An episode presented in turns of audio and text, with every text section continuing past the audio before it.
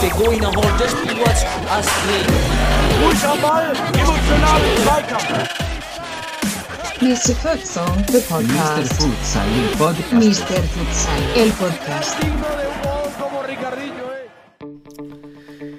Hallo und herzlich willkommen, liebe Futsal-Freunde. Wir sind wir wieder. Zweimal 20 netto, Mr. Futsal. Wir gehen wieder voll rein in den normalen Rhythmus mit unserem Podcast und lassen euch nicht alleine, denn es war ja auch wieder einiges los am Wochenende, sodass wir heute wieder viel Stoff haben. Und mit wir meine ich natürlich einmal hier euer Daniel Weimar, unser der Futsal Economist und auf der anderen Seite unser Sebastian R-A-U-C-H. Rauch, Rauch, Rauch. Daniel. Hallo Daniel. Ähm, du hast schon einen gewissen Rhythmus drin mittlerweile. Man merkt schon, äh, wie du einen vorstellst. Und der Futsal Economist, ja gut, ich, ich, ich bezeichne mich nicht als Futsal Philosophen, okay, ich lasse das. Ne? Aber ich begrüße alle ganz, ganz herzlich zu unserer, weiß nicht, 114., 15. Folge jetzt schon mittlerweile. Es wird immer mehr. Ja, ich freue mich drauf. Wir haben ja einiges auch hier heute auf dem Tisch, würde ich Ah. mal sagen. Ah, äh, total. Ja, es war wieder Mittwochabend und ähm, heute äh, hat ja auch die EM begonnen. Aber bevor, warte mal, bevor ich zur EM komme, vielleicht ein Punkt, ganz interessant, äh, hat uns äh, eine, eine Nachricht erreicht, weil du auch gerade mal der Futsal Philosoph angesprochen hast und Futsal Economist. Julian hat uns angeschrieben und hat sich, äh, hat leichte Kritik geäußert, was ich gut fand. Also erstmal Input geben, ähm, eigentlich auch nicht Kritik, so ein Hinweis, ähm, dass wir etwas akademisch waren in der letzten Folge oder generell. Ähm, und wegen Korrelation und Konsum von, von, von Podcast. Er meinte, er wünscht sich mehr Kabinen-Style und so. Und äh, finde ich erstmal gut, dass man äh, zu äh, und dass das schreibt auf jeden Fall. Und dann können wir auch ein bisschen drauf achten, glaube ich. Hm. Ähm, dass man da eben seinen Habitus nicht oder versucht ein bisschen zu korrigieren, denn es ist wirklich schwer als Wissenschaftler, die wir beide sind, da die Sprache, die wir uns angeeignet haben über äh, Jahre, dann zum Gehen. Tatsächlich ist es bei mir so, dass ich in der Kabine auch die Wörter benutze, äh, gerade konsumieren. Ja, also ich glaube, meine Jungs werden bestätigen, dass ich dieses Wort konsumieren schon öfters mal im Zusammenhang Krass. mit dem Playbook oder Videos auf, Videos auf YouTube äh, benutze einfach. Äh, dann sage ich, konsumiert doch mal was. Ich muss ja mal als Futsal-Philosoph und äh, Sozi was erzählen. Wenn, wenn das Wort konsumieren kommt, dann, dann schlatter, schlackern bei mir immer so ein bisschen die Ohren hier. Aber ich, ich habe es mir schon so ein bisschen äh, unterdrückt, da jetzt noch drauf zu reagieren irgendwie. Weil konsumieren ist natürlich für, für, ja, für einen Nicht-Ökonom nochmal ein Begriff, der durchaus auch äh, negativ befleckt sein kann. Ne? Also wie so eine Ware, was, ja, was, was Messbares am Ende des Tages. Finde ich ganz, ich finde das ganz interessant, weil das ist ja auch deine, in dieser Hinsicht auch irgendwie Teil deiner, deiner Profession, deiner Natur. Und ähm, dadurch wird, wird, wird sehr gut verständlich, aber auch einiges, ne? auch, auch in deiner Analyse zu den Bereichen. Ich finde das immer sehr interessant, deswegen es schlackert hier und da, wenn ich diesen Begriff höre. Ich kann mir auch vorstellen, dass der Begriff dann immer so ein bisschen hochgespitzt wahrgenommen wird, etc.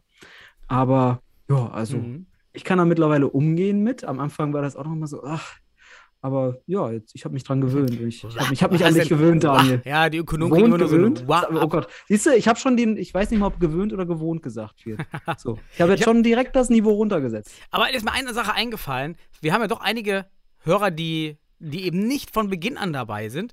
Und wir reden ja eigentlich selten über unsere Vergangenheit und was, was wir parallel tun. Wollen wir noch mal kurz die Zuhörer, die vielleicht im letzten Jahr dazugekommen sind, mal kurz auffrischen? Einfach dann, dann versteht man den Hintergrund ja auch ähm, besser. Auch wenn wir eben sehr philosophisch werden auf deiner Seite, wenn ich sehr ökonomisch wäre, dann versteht man das vielleicht eher und, und ist wirklich so gekünstelt, als ob man sich das nun extra aus, ähm, aus den äh, Knochen schneiden muss, sondern das purzelt einfach heraus. Äh, aufgrund so, Alter, also Sebastian, mach mal, mach mal so einen kleinen äh, Vorsteller, wie früher. Wollen wir das, ich kann das mal so wie mit meinen Studenten machen. Ich, ich lasse lass, lass den anderen immer den anderen äh, vorstellen. Also Daniel, ich stell dich gern mal vor. ja, aber dann vergesst ja die wichtigsten Sache. Unser, Dann vergesst ja, Dann erzähl doch mal, Daniel, erzähl doch mal ein bisschen was über dich. Mach mal hier so, Ach so, 30 meinst du das, Sekunden ja. Daniel Weimer, erzähl Ja. mal über dich. wie, wie früher bei, kennst du noch äh, Herzblatt, wenn immer diese Off-Stimme gesagt hat, das, will, willst, willst du den Daniel haben?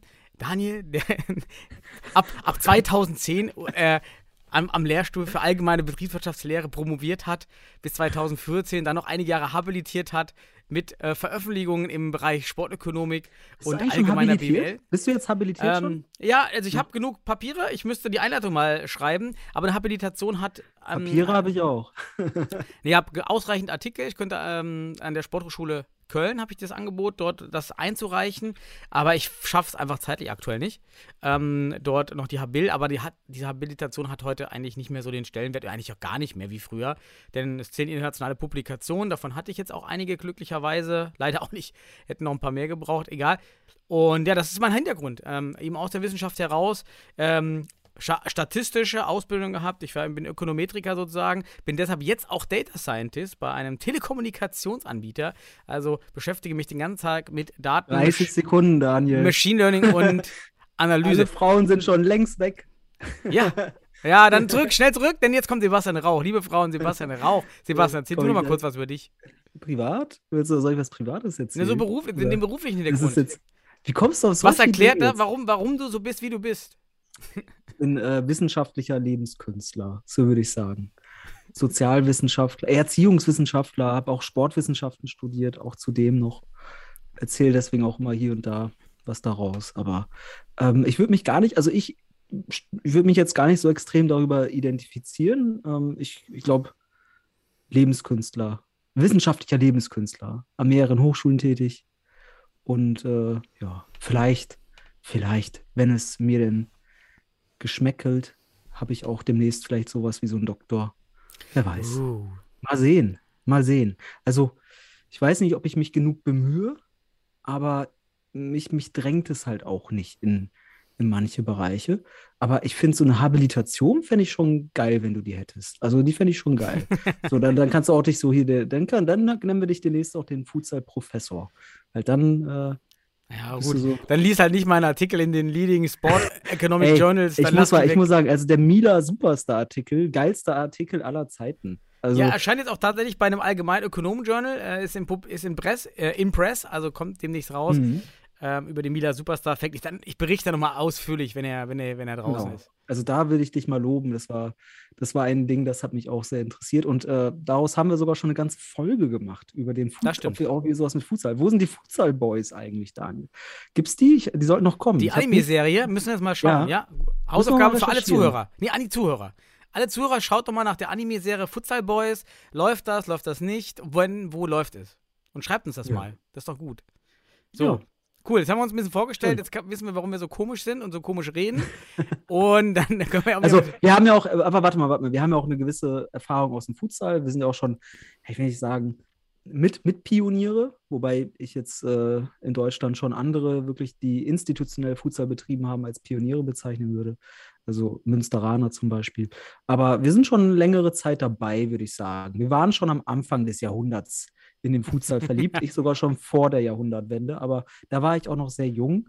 Ich muss sagen, da habe ich das ja gar nicht so betrachtet, wie ich es heute betrachte. Heute sehe ich den Futsal ein bisschen anders als noch 1996.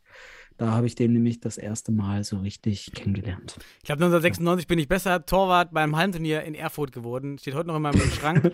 So ein Glas, war ich ganz stolz. Äh, Aber beim Hallenturnier, beim Ja, Hallenturnier, das klein- ist ein Zeichen, Daniel. Damals noch auf kleine. Tore, da, da ging dieser Quatsch mit diesen großen Hallentoren noch nicht los. Das war die Zeit davor, wo man eben auf die Handball-Tore gespielt hat. Und ähm, ja, das. Äh, Es ist ein super. Kreis, der sich geschlossen hat, Daniel. Das ist ein Kreis, Ja, der sich geschlossen richtig. hat. So sieht's aus. Und jetzt sitzt du hier mit mir und wir philosophieren und ich diskutieren. sitze in meinem Podcast-Schrank. Ja, mein, ah, Podcast-Schrank. Übrigens, ich habe mein erstes äh, Franchise bekommen. Äh, vielen Dank an den SFC Stuttgart, die mir ähm, den Wimpel ähm, haben ausrichten lassen, sage ich mal, über meine Fortuna-Jungs. Und äh, jetzt werde ich das als erstes aufhängen hier. Vielleicht habe ich mir überlegt, ich mache so vielleicht 15 Spots und sammle Sachen von unserem Futsalverein und wenn die voll sind, dann kommt immer das Älteste wieder raus und wenn mir jemand was Neues schickt, dann kommt das hin. Also wer mir Oh. gerne Sachen schicken möchte für den Ich, Futsalschrank, ich würde es anders sehen. Ich würde sagen, du vergrößerst den Schrank dann natürlich. Also ah, ja, Ehre dem, der dich beschenkt. So, ne? Also von daher. Wenn du den Schrank hier siehst, dann weißt du, da, da kannst du nicht mehr so viel erweitern. Aber also. Ich habe den ja schon gesehen. Also von daher, riesig ist er nicht, aber er kann größer werden, Daniel. ja, Du okay. kannst dich auch, du kannst, du kannst expandieren. So, lassen wir es mal, lassen mal so stehen. Ja, Sollen, wir, sollen wir zu Futsal Talk jetzt, äh, waren wir jetzt eigentlich schon. Ähm, Sebastian, fang mal, fang mal mit Talk, such dir was raus. Wir haben, wir haben ja, So, so wünscht dir was heute. ja Bundesliga oder Ja, EM. Bundesliga, wollen wir erstmal ein paar News? Also, ähm, ja, okay. ich weiß nicht, äh, für alle mal, die gerade Interesse haben, Futsal zu gucken, weil am Wochenende ist ja Länderspielebene, ne? Also da kommen ja die äh, deutschen Länderspiele gegen Tschechien, beide in Hohenstein am Samstag und Sonntag, glaube ich. Aber Mhm. aktuell läuft ja auch schon die Europameisterschaft, Futsal-Europameisterschaft Mhm. ähm, in den Niederlanden.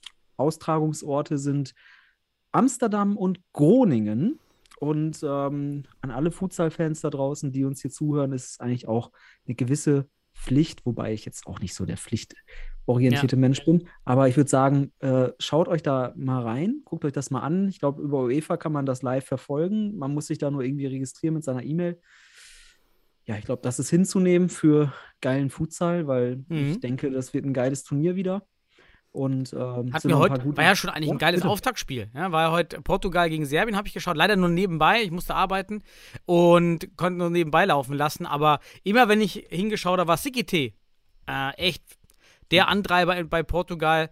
Wenn ich jetzt andere vergessen habe, dann sind die mir nicht so ins Auge gefallen in, dem, in den kurzen Augenblicken, die ich immer konsum konsumieren konnte, schauen konnte. Konsumieren. Und ähm, Konsumieren. dann, ähm, ja, da, das war stark und ich weiß bis, ich hab, konnte die ersten zwei Tore nicht sehen von Serbien, die ja 2-0 in Führung gegangen sind. Ich habe am Ende nicht verstanden, wie Serbien 2-0 in Führung gehen konnte, weil Portugal dominiert hat. Ähm, und auch schön zu sehen, ohne Ricardinho ähm, läuft es, aber der portugiesische Futsal ist ja auf dem absoluten Höhepunkt mit der Gewinn der Champions League, mit der Gewinn der letzten ähm, äh, Weltmeisterschaft, mit dem Gewinn der äh, studentischen Olympiade, Studentenmeisterschaft auch noch oder Games auch noch. Also da läuft es. Champions Leagues, alles, alles Ja, alles. portugiesische Hand aktuell. Und Also, wie, wie findest du ja. die Halle? Ich finde die Halle, finde ich ganz toll. Ich finde das Logo sehr, sehr stylisch, was Mhm. auf diesem blauen Untergrund gemalt ist. Man hat sogar die Tribünen leider ohne Zuschauer. Mhm. Man hat aber so ein Figürchen dahin gemalt oder Aufsteller hingestellt, damit das so ein bisschen nach Leben aussieht. Und jetzt die Frage an dich: schwarzer Boden oder blauer Boden? Oh, also ich muss sagen, ich fand den schwarzen Boden früher ganz geil. Ähm, aber als Erkennungsmerkmal, weil man, weil ich jetzt auch so mehr meine Erfahrung aus dem spanischen Kontext habe, da ist das halt der, der blaue Boden, ne? Pista Azul, ne? Die blaue, blaue Piste sozusagen oder blaue, das blaue Feld. Ähm, also ich würde tendieren zum blauen Boden. Das ist so mein Empfinden. Als Identifikationsmerkmal des Futsals finde ich den blauen Boden Ah, ganz geil. Der. Fußball hat seinen Mhm. Rasen, seinen grünen Boden und wir hätten Mhm. vielleicht den blauen Boden. Das wäre geil. Es könnte eine einheitliche Farbe sein und blau ist natürlich auch eine sehr interessante Farbe. Ne? Es Mhm. ist eine Farbe. Schwarz ist halt, Ist ja auch so ein bisschen anderes Ja. Blau als beim Handball, ne? Handball ist doch immer so hellblau, oder? ja, genau. genau. Es ist ja schon, ist ja auch schon so ein, so ein äh, royales Blau. Ne? Es ist schon Oh, sehr ja. Marineblau ähnlich. Ist nicht Navy, ne? um jetzt haben wir die Farblehre durchzugehen. Ähm, aber ich würde sagen, es ist ein sättigendes, starkes Ja. Blau. Oh, Sekunde, ich muss mal hier gerade ausmachen, bei mir lief schon wieder im Hintergrund Video. Ähm, und ja, das ist ein Unterschied zum Handball. Wobei auch das Handballspiel, äh, ich habe das auch schon mal auf anderen Farben gesehen, aber aufgrund der Erfahrung aus Spanien würde ich zum blauen Boden tendieren, wobei ich den schwarzen auch ganz nett fände, wenn wir denn Einheitlichkeit hätten. Es geht ja am Ende um eine Einheitlichkeit, um Wiedererkennungswert. Und äh, beim Futsal hat man auch schon auf grünen äh, Boden gespielt. Das gab es auch schon. Ich Oh, glaube, das das, war auch mal eine EM. Doch in Argentinien, glaube ich, haben die öfter mal grüne Böden. So, Mhm. so dunkelgrüne Böden. Ist natürlich mit Rot-Grün-Schwäche, das muss man bedenken. Das ist ja auch im, im, im Bereich Webdesign ganz wichtig. Ähm, eigentlich nicht Rot-Grün-Töne nehmen, einfach aufgrund der, Hm. der, der doch äh, 10%, inklusive mir, haben wir eben Rot-Grün-Schwäche. Und dann fällt eben schon mal so ein roter Ball komplett raus als, als Spielball. Bei Blau gibt es ja auch Blau-Gelb-Schwäche, aber die ist sehr selten. Na, vielleicht ist das ein Grund. Ich äh, würde es motivieren, dass ich es echt schöner finde mit dem orangenen Rand, dann der blaue, Bo äh, der blaue Boden, als dieser schwarze Boden, der hat die Halle so dunkel gemacht. Und Mhm. das war, ich war ja damals selbst auch in Belgien und irgendwie war das sehr düster, die Halle. Okay. Das hat so ein bisschen was von dieses Farbige, finde ich schon besser und muss auch sagen, ich tendiere zu diesem Blau. Das haben wir also zwei Motivationen. Einmal aus der äh, Wirkung der Farbe, aus der fröhlichen Wirkung der Farbe und auch was du sagst, aus diesem royalen Blau, diese Alleinstellung. Also lassen wir es bei Blau, ist top. Ja, ich glaube, wir sind uns einig in diesem Fall. Blau wäre geil in Zukunft immer wieder. In Deutschland haben wir eh die blaue Bodenebene. Also Nationalmannschaft spielt auf blauem Boden. Pista Azul ist also Oh, auch bei uns wunderbar. Ja, schön. Also die EM läuft, sollte man sich angucken, läuft jetzt bis, also seit heute Mittwoch oder seit, wird auch morgen noch laufen, also wenn man sich anhört, am Donnerstag jetzt. Und äh, geht bis Ende des Monats, beziehungsweise Anfang des nächsten Monats, also bis in die erste Woche hinein. Am 6. Februar ist das Finale. Ähm, also Mhm. jetzt haben wir erstmal zwei, drei Wochen Futsal vor uns. Ähm, ja, und am Samstag und Sonntag auch noch die Nationalmannschaft. Aber das erstmal dazu. Ich glaube, wir müssen jetzt noch nicht viel reflektieren zu EM. Ich glaube, nächste Woche könnten wir schon über die EM so noch ein bisschen reden, weil wir dann ein paar Spiele Mhm. gesehen haben. Naja, gut, man arbeiten ist natürlich schwierig, ne? äh, aber man Ja, kann ja ein bisschen was mit. Highlights. Ich, weiß, ich, ich kann mich noch an die WM erinnern, wie geil das war mit diesen drei Minuten Ja, Highlights. das wir dann stimmt. Ja. Wäre geil, wenn die UEFA sowas jetzt auch machen würde. Können wir noch nicht einschätzen, weil wir gerade erst die ersten Spiele hier haben, während wir hier aufzeichnen. Mhm. Ähm, also würde ich mich drauf freuen. Ähm, ja, ansonsten, ich, Daniel, ich möchte kurz noch eine kleine Tradition weiterführen bei den News. Kurz noch auf die Regionalligen eingehen, denn es gab Mhm. ein, zwei interessante Ergebnisse, zum Beispiel im Regionalliga-Kontext im Westen. Münster besiegte Detmold. Detmold war ja schon ein Jo. ernstzunehmender Kandidat, der die Kölner gefährden äh, konnte. Ja, ähm, aber die sind jetzt natürlich durch die Niederlage, wenn Münster, äh, wenn Köln sein Spiel jetzt gewinnt demnächst, ähm, dann wären die schon, ich glaube, fünf Punkte wieder weg. Ja, also der aus eigener Kraft vielleicht nicht mehr schaffend. Ähm, das dazu. Ansonsten Regionalligen. Ich gucke jetzt gerade auch nochmal, ob ich irgendwie was übersehe, was Besonderes im Norden. Beispielsweise, da gab es aber jetzt noch kein, oh doch, nee, doch, es gab ein Spiel. St. Pauli gewinnt gegen Nordheide 12 zu 4, aber da tut sich aktuell nicht viel. Ist ja auch erst Anfang des Jahres. Wir befinden uns oder Mhm. befanden uns jetzt in den ersten beiden Jahreswochen. Also Regionalliga hat da jetzt noch nicht so den Rhythmus wieder. Ja, aber im, ja, im Süden hat sich jetzt auch diese Woche nicht viel getan. Da gab es eine Spielabsetzung. Ansonsten, ja, okay. Also die Traditionen, Regionalligen haben wir gleich abgedeckt. ja, gut, Sebastian. War auf jeden Fall eine Schnell. richtig gute Idee, aber das, Klingt die, schnell. die Niederlage mit Detmold war aber signifikant, muss man sagen. Denn Ja, das war überraschend und es, Das ist Bundesliga interessiert. Also für Ja, die Bundesliga interessiert ist total. das ein Spiel gewesen, das hier auf jeden Fall eine Erkenntnis liefert.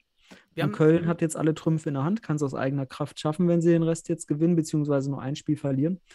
Ähm, ja, deswegen, wir toi, haben, toi, toi. wir haben noch ein Turnier Gas. vergessen übrigens, ne? Ähm, ich meine, das hätten wir auch schon im letzten Podcast besprechen können. Und zwar Ja. ist auch, muss ich ehrlich sagen, an mir komplett vorbeigelaufen.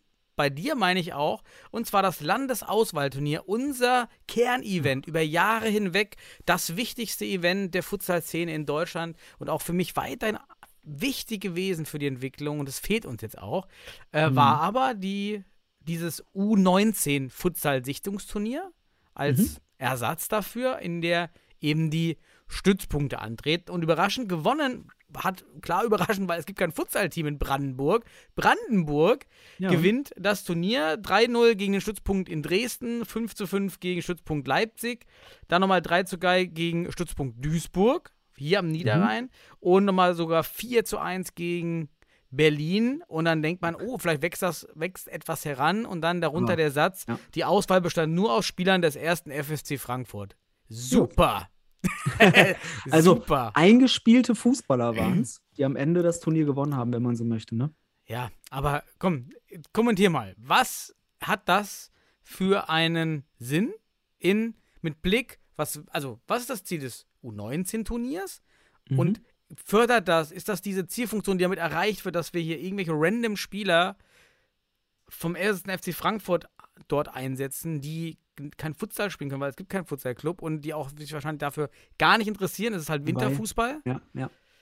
Ich habe gelesen, zumindest in Anschluss an das Turnier, soll ja irgendwie dort jetzt ein Stützpunkt entstehen. Dann hätte man in der ostdeutschen Ecke drei Futsal-Stützpunkte, oder vier sogar, glaube ich, mit, mit Berlin vielleicht sogar noch da, ne? Hast du Mhm. vier U19-Stützpunkte, Dresden, Leipzig. Und alle würden mehr oder weniger aus einer Mannschaft bestehen, die besteht irgendwie. Ähm, oder beziehungsweise da in Frankfurt soll ja irgendwie aus dem Verein dann auch der ganze Stützpunkt wachsen. Ich habe das Gefühl, der Verein, die rühmen sich da mit dem DFB-Stützpunkt. Ähm, ja, puh, zwiegespalten, aber das Ding ist, ähm, erstens schade, dass da kaum Informationen zu, äh, gab zu diesem Turnier, zu diesem Turnierchen, so muss man es ja einfach nennen, weil Ja. nicht, nicht alle Stützpunkte daran teilgenommen haben, beziehungsweise auch, ich kann auch sagen, als Landesauswahltrainer aus Westfalen, äh, beziehungsweise dort auch Mitverantwortlicher, ähm, war es lange Zeit jetzt auch unklar, findet das, findet sowas statt, auch für die, wie findet das in Zukunft noch statt? Gibt es noch Auswahlmannschaften etc.? Das ist alles gerade wirklich Kuddelmuddel, kaum durchschaubar, was da wirklich jetzt in den Landesverbänden wie auch vom DFB ähm, ja, anvisiert wird. Ähm, ich freue mich, dass es so ein Turnier gab für U19, aber wie du schon sagst, der Sinn dahinter, das so zu machen, wie es war, ja, das ist natürlich, ich glaube, mit der Zeit werden wir schlauer. Vielleicht ergibt sich da irgendwie jetzt ein Impuls raus. Vielleicht finden wir in Frankfurt demnächst die großen Futsal-Talente wie den Hugo oder wie der heißt, der aus, von Lok Leipzig bald, den wir am Wochenende ja vielleicht im Kader der, der deutschen Nationalmannschaft sehen. Ja, Aber wer weiß, vielleicht hat es einen Effekt. Ich, äh, das Mhm. würde ich jetzt noch nicht bewerten, aber insgesamt von der Aufmachung und von der Medienpräsenz schade. Also es hat uns ja überrascht. Auf einmal, huch, da war ein Turnier. Und ja, schade. Aber cool. Cool und schade, beides Mhm. zugleich. Paradox. Ja. das stimmt. Meinst, weißt du, dass nicht alle ähm, Stützpunkte dabei waren? Oder war das nur, weil ich jetzt nur die vorgelesen habe, die gegen, gegen die Brandenburg gespielt hat? Das kann ja sein, dass du, es auch ein Hammes-Modell war. Hast du mehr Ich, Infos? ich suche gerade, ich finde jetzt Oh, so schnell hier es. parallel gar nichts. Also, Ich habe das auch recherchiert. Ich habe jetzt auch nichts gefunden. Vielleicht war ich, habe ich den Wald vor lauter Bäumen nicht gesehen, aber ähm, da, ich kann nur das auch wiedergeben, was du sagst. Und es sch- schien mir nicht so, dass da so viele Teams waren. hm. Aber ja, und wenn da mehr waren, es gab überhaupt keine Berichterstattung. Ähm, ja, ich finde immer ganz wichtig, zu solchen Turnieren auch ein bisschen Berichterstattung zu haben, damit es eine Öffentlichkeit gibt, damit auch bei den Spielern, die vielleicht dabei sind, so ein gewisser, ja, eine gewisse Wechselseitigkeit oder Wechselbeziehung zur Öffentlichkeit entsteht und dadurch vielleicht auch so ein, ja, so eine Art Community-Connection dazu, um vielleicht dann auch Motivation, den Sport weiter zu betreiben. Weil für viele ist halt, wenn man schon DFB-Ebene spielt, wichtig, dass da wirklich auch so ein bisschen Öffentlichkeit mit reinkommt. Das verbinden ja viele damit. Habe ich nicht so wahrgenommen. Ja, Hm. deswegen so ein random Turnier am Ende des Tages irgendwie. Ja, Ja. wie du es immer zu sagen magst. ja, random. Ähm, ja, am Ende ist es so. Es war überraschend. Oh, da ist ein Turnier mit einer Fußballmannschaft, die das gewinnt. Leider so ungefähr. Ja, naja. Ist halt so. Jo, ähm, das haben wir auch abgehakt. Haben wir noch, haben wir noch News? Oder sollen wir Nee. Du hast heute äh, frisch rasierte Kopfbehaarung, sehe ich. Also keine. immer? Ja, Nee, keine, genau, alles Aber weg. ganz frisch rasiert. Ganz frisch rasiert sieht das aus hier gerade. Für alle, die, die nicht da sind. Meine übrigens auch relativ frisch rasiert. So. So, ja. ich lass meine Klatze da raus. Ähm, Ja, so, so wollen, wir mal, wollen, wir, wollen wir zum zentralen Thema zentralen, kommen. zentralen Diskussionspunkt Der- ich muss- Runde. Schon mal vorwegnehmen, diesmal kann ich keine Stich, keine Detailanalyse Nein. liefern. Ja, ich hatte äh, viel zu tun mit den Kindern und ähm, hatten da einig, einiges zu organisieren. Von daher hatte ich jetzt, ähm, ging es jetzt nicht. Meine Tochter hab, fängt es mit, habe ich mit Reiten anfangen lassen, weil äh, übrigens es ist ganz schwer auch mal für Kinder so eine, einfach so eine Kinderzeit zu finden, so ab 17 Uhr Kindersport, so Fünfjährige, ist ganz schwer. Volleyball hat gar keine Jugend, unter neun, ist ganz interessant. Irgendwie Leichtathletik kommt mir so vor, das geht alles um 14 Uhr los. ist Mhm. auch ganz schwer. Fußball wurde, ähm, dann waren wir beim Fußball, wurde dann verlegt äh, auf den Freitag, da konnte ich dann nicht, dann habe ich die Kinder nur Montag, Dienstag. Ja, jetzt bin ich beim Reiten gelandet, ist ja so eine ganz andere Welt als Futsal, ja, das ist ganz anderes, aber sie mag ja weiterhin Futsal, findet das auch toll, wenn ich davon immer erzähle, wollen auch mal mitgehen und Mhm. das, das, das freut dann ja, freut dann ja auch am meisten. Ähm, ja, Das, Deshalb kann ich nicht so viel schön. liefern. Aber ich war natürlich in Düsseldorf vor Ort in der Halle. Ähm, ja. Ja. aber Glück ist Düsseldorf nicht das erste Spiel, das wir besprechen. okay, du legst die Reihenfolge fest. Du legst die Reihenfolge fest, dann kriege ich meine 45 Minuten für das Spiel. Nein, Quatsch. wollen. Genau, die kann ich dir auch.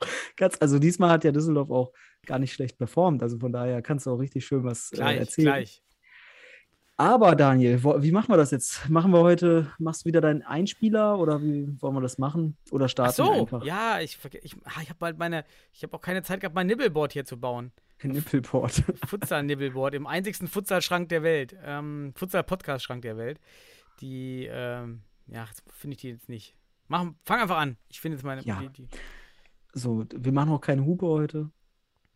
Ja, weil ich habe das, ich bin generell, bin ich, Okay, bin auch einfach mal, generell- ja, ich bin einfach auch mal schlecht vorbereitet. Generell. generell Ah, doch, hier habe ich unseren. Futsal-Bundesliga-Einspieler. Da ist er So. doch. Ähm, ja. Oder auch nicht. Oder auch nicht. Bundesliga. Okay. Wissen Sie, wir haben genug Sorgen damit. Ja, so, jetzt können wir auch starten. Wollen wir? Okay, super. ja, Daniel. Es war ein weiterer Spieltag der Futsal-Bundesliga. Äh, ich glaube, der, der elfte. Der elfte, den wir mittlerweile, oder? Zehnte, elfte? Ich weiß es gar nicht mehr. Man kommt da nicht mehr durch. Ich glaube, der zehnte war es. Oder doch der elfte, ich weiß es nicht. Ähm, Ich recherchiere das parallel. Re recherchier du mal bitte, weil äh, und durch den Wegfall von Berlin ist das ein Kuddelmuddel geworden mit Das den. Spieltagen in der Tabelle. Ähm, es ist ein bisschen komisch, da immer vom, vom 10. oder 11. Spieltag zu sprechen und dann siehst du nur neun Spiele bei den Teams. Ähm, Ja, stimmt, Aber- 9.10. ja. Hat unter, es, also, es, es begann der Spieltag, also wenn man jetzt mal nominell bei fußball.de schaut, mit dem Stuttgarter Futsal Club gegen die HSV Panthers. Die HSV Panthers und die, der Stuttgarter Futsal Club hat, da hat sich eigentlich ein spannendes Spiel irgendwie, ähm, ich sag mal so, angebahnt. Und ich, da habe ich ein bisschen mehr Szenerie gesehen und habe auch ein bisschen Feedback gekriegt von den Spielern und so weiter. Ähm, und man muss sagen, erstmal, aber besser, man muss fragen, Daniel, wann hast du das letzte Mal ein, oder kannst du dich an ein 0 zu 0 im Futsal erinnern? ja, das ist wirklich das seltenste Ergebnis, würde ich fast sagen, außer sehr hohe Ergebnisse. Nee, du, 0-0. Ich glaube, ich habe selber, glaube ich, auch nie ein 0-0 gespielt. Also in einem Spiel, in dem ich. Ja. äh, Ja, aber ich muss auch eins, da es so selten ist, kann ich jetzt auch mal einfach sagen, von dem, was ich sehen konnte des Spiels, von dem Spiel zwischen Stuttgart und dem HSV, ähm, und auch aus den Highlights heraus betrachtet, sicherlich das beste 0 zu 0 der deutschen Futsalgeschichte. So darf man das. Okay, viele. Highlights? Ja, es war ein gutes Spiel. Ähm, man muss sagen, vorab Hamburg fehlten immer noch Jeremejew, Zankel und Saglam. Hm. Ähm, die letz, letzte beiden genannten sollten wohl im nächsten Spieltag wieder dabei sein, wie ich da recherchiert habe. Ähm, dann bei Stuttgart fehlten äh, rot gesperrt Akzentjewitsch, äh, Ivankovic und Cäsar. Diese drei Spieler waren nicht dabei. Hier muss ich mal, ich weiß, weiß nicht, ob ich ein Gerücht streuen soll, aber ich habe jetzt von drei unterschiedlichen Personen aus der Richtung gehört, dass es sogar fraglich sei, ob diese Spieler nochmal wiederkommen. Also, ja, also ich war Oh, oh. zwei von denen, ich, da- ich will jetzt hier keine Gerüchte streuen, aber zwei dieser Spieler werden wohl irgendwie fraglich. äh, Wenn das, äh, also die Quellen sind eigentlich gar nicht so unseriös gewesen, weil es auch aus dem direkten Umfeld äh, sich. äh, Du willst keine Gerüchte befinden. streuen, indem du Gerüchte streust. Das ist schon mal gut, Sebastian. Das Ja, aber wir werden ja, also wir werden in den nächsten Spielen sehen, ob und Ja. wen wir davon oder ob wir alle davon wiedersehen. Aber äh, irgendwie ist da wohl irgendwie gerade was im Busch. Mhm. Aber kommen wir mal zum Spiel. Ähm, geile Szenerie, äh, vom, vom Spieler Stuttgart eher passiv. Ähm, Anfang noch recht ausgeglichen. Ähm, Babic beispielsweise, meines Wissens nach nur ein oder zweimal gewechselt. Das ist auch geil. Der hat so den Lukas Krü gemacht, äh, cool gemacht und einfach nahezu durchgespielt. Man muss auch echt sagen, man merkt jetzt wirklich, wenn so zwei, drei Spieler fehlen bei Stuttgart, deren Kader ist auf Kante genäht, aber richtig. Die kommen, also wenn die voll, diese volle Kapelle haben, dann haben die richtig geile Individualisten.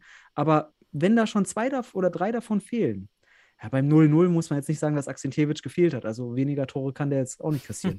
ähm, aber wenn da so, so, ein- so ein Ivankovic oder ein Cäsar fehlen, Ja, Cäsar. dann halt. merkt man das dort, muss man echt sagen. Und wenn die vielleicht nicht wiederkommen würden, dann sehe ich da auch, Mhm. ja, ich weiß nicht. Also man muss sagen, Hamburg hatte Vorteile. Ich kann jetzt halt, was soll ich jetzt sagen? Es gab keine Tore, aber mit Vorteile und auch größere Chancen aus meiner Sicht. Und so muss ich sagen, es war jetzt ja für Stuttgart ein bisschen glücklich das 0-0. Ein Hamburger Dreier wäre sicherlich nicht unverdient gewesen. Aber am Ende steht es 0-0. Wir haben das beste 0-0 der deutschen Fußballgeschichte gesehen. Die Highlights waren sogar interessant, fand ich, ähm, neben den Szenen, die ich noch dazu gesehen habe. Und ähm, äh, Stuttgart hinterlässt einige Fragezeichen. Das ist mein ja Fazit zu spannend. diesem Spiel. Ja, total Das ist spannend, was da passiert, ob das mit diesem Bosnien-Turnier, mit diesem privaten Turnier zusammenhängt und dann damit auch die fehlende Teilnahme im Spiel gegen Hohenstein oder den Abstellungen. Ich bin ich mal gespannt. Wäre schade für die Liga, aber aus Clubsicht könnte ich verstehen, wenn es da zu Ungereimtheiten kam, denn das Spiel gegen Hott war nun wirklich keine Aushängeschild für den Club. Und ähm, ja, und traurig. Äh, wir haben ja anscheinend auch wieder ein Karriereende. Erst ein Spiel gespielt gegen Hott und jetzt schon anscheinend schon wieder abgesägt. Äh, Kapitän war ja doch noch gegen Hott. Äh, unser, unser Ailton Pummelchen, wie hieß er denn nochmal? Wie hieß er? Er muss, Äh, mit- ja, mit- ähnliche. Namen. Nee, warte, warte. Jetzt müssen wir nochmal recherchieren, bevor wir hier äh, falsche Namen sagen. Ne? Ja, ich hatte es mir, das, ich hatte, ich hatte es mir ja Du notiert. hattest dir gemerkt, du hast ihn, du hast ihn, und das will ich echt, äh, äh. Dragoslav Matusevic, wo ist, wo ist Dragoslav? Bitte. Ist er jetzt eine Kultfigur für dich geworden? Ja, ich meine, komm, wir können auch äh, so ein Dragoslav-T-Shirt einfach machen. Äh, wir vermissen ihn und wo, wo er denn hin ist. Ähm, Ja, aber jetzt, jetzt reagierst du mit demselben Hohn und Spott, der irgendwie auch wahrnehmbar war beim letzten Spieltag von Stuttgart in. ja, aber ist doch schade, in wenn, wenn jemand da einfach reingeworfen wird und dann darf. Also, mal, du trittst da auf mal als Kapitän, dann, dann, dann bist du einfach weg. Dann bist du, ist wie bei Bibi Blocksberg. Kennst du noch von Bibi Blocksberg und ihr Bruder Ja. Boris? Der hatte dann irgendwann Hautprobleme und war bei der Oma an der Ostsee und war nie wieder gesehen. Das Ja, ist ist ja aber- auch so. Ist interessant, dass du das so im Nachgang äh, auch bemerkst, dass das der Kapitän war und jetzt auf einmal weg ist. Also anscheinend war da echt keine Ernsthaftigkeit beim Stuttgarter äh, FC. Und ja, wie gesagt, der Kader, ich will die Metapher gerne nochmal nehmen, ist auf Kante genäht. Man Ja. sieht das. Abhängig von zwei Spielern sicherlich, auch in der Spitze, weil sonst gehen die vom Level runter, müssen weniger wechseln, weil die in der Breite den Kader, also ja, dritte, vierte Reihe ist einfach vom Niveau sehr schwach, sehr schwach. Sobald diese Spieler auf dem Platz sind, merkt man das.